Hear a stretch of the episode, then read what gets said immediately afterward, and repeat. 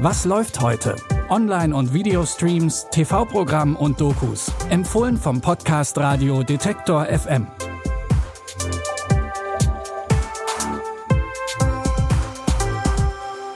Hallo zusammen. Es ist Dienstag, der 2. August. Wir haben heute leichte Kost für euch mit einer südkoreanischen Serie über einen vermeintlichen Hellseher, spannende Action rund um eine Entführung und einen Mann, der nicht weniger getan hat, als die ganze Welt zu retten, im wahrsten Sinne des Wortes. Und mit dem fangen wir an. Das klingt jetzt vielleicht erstmal übertrieben. Wie rettet ein Mann den ganzen Planeten? Naja, der Mann, der die Welt rettet, ist nicht nur der Titel des Films, sondern eben auch eine sehr akkurate Beschreibung des Russen Stanislav Petrov. 1983, mitten im Kalten Krieg, war Petrov leitender Offizier in der sowjetischen Satellitenüberwachung. Plötzlich hat das System einen Angriff mit nuklearen Raketen aus den USA gemeldet. Doch das war ein Fehlalarm. Weil Petrov einen kühlen Kopf bewahrt hat, wird nicht direkt der Gegenangriff eingeleitet. Und das verhindert wohl einen nuklearen Weltkrieg. Hallo, Mr. Petrov? Wir hoffen immer noch, dass Sie uns ein Interview geben. Es betrifft den Vorfall mit den nuklearen Waffen. Ihr Idioten. Miese Journalisten. Lass mich alleine, um Gottes Willen. Lieber Herr Petrov, wir sind sehr froh, dass Sie bereit sind, in die Vereinigten Staaten zu kommen. Nur dann wird die ganze Welt verstehen, wie nah wir dem Ende der Menschheit waren. Der Mann, der die Welt rettete, ist halb Doku, halb Spielfilm, unter anderem mit Matt Damon und Robert De Niro. Ihr könnt ihn jetzt in der Arte Mediathek streamen. In der Serie Algier Confidential, ein paar Tage Licht, geht es um den Waffenhändler Peter Richter.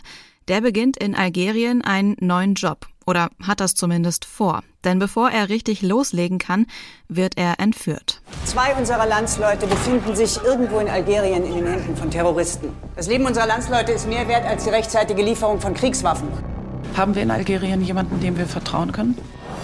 Two German citizens get kidnapped in a government compound and Sudani doesn't know anything about it. I don't buy it. Das ist einfach nicht wahr. Dass das keine Islamisten sind. Wenn es nicht die Islamisten sind, die unsere Leute haben, wem zahlen wir dann 50 Millionen Dollar?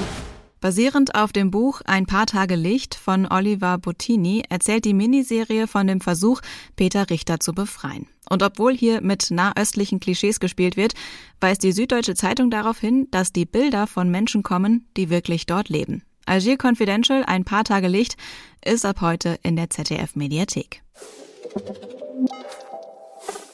Zum Schluss haben wir für euch noch die versprochene leichtere Kost, und zwar die Serie Café Minam Dang. Hier geht es um den Betrüger Nam Han Jun. Der verdient sein Geld als Hellseher.